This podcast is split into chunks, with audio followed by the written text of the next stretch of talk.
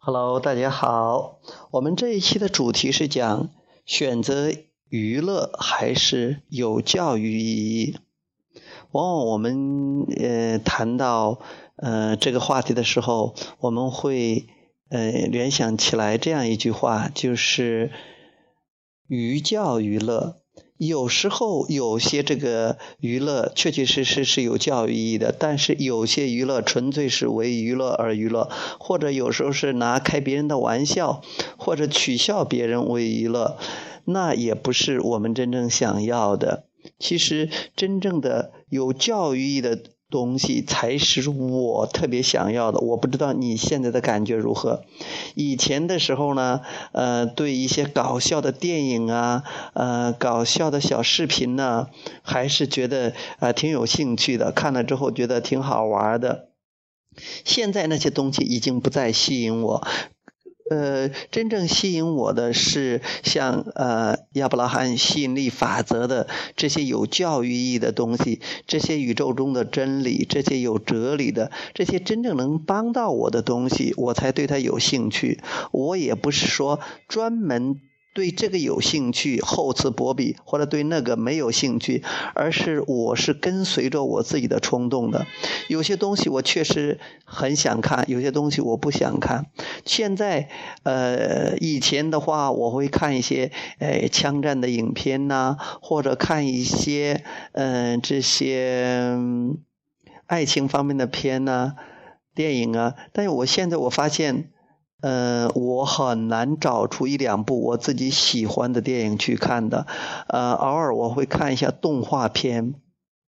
但是动画片里的思想，我觉得也让我呃不是很满足了，所以说我现在几乎很少去看电影。当然那些呃电电视的话更不用看了，更不看了。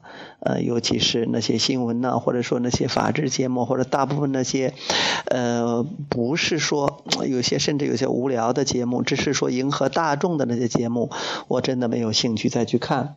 当然了，呃，这个世界是多样性的。大家各自都有各自的偏好，我在这里也只是说说我的偏好，而且主要谈一谈我学了吸引法则之后，我自己发生的一些改变，我自己的一些偏好。呃，我是觉得有教育意义，让我能有收获，我感觉到特别好。呃，所谓的娱乐，只是说让自己为笑而笑，那种感觉已经没有了，那种热情，那种那种兴致已经没有了。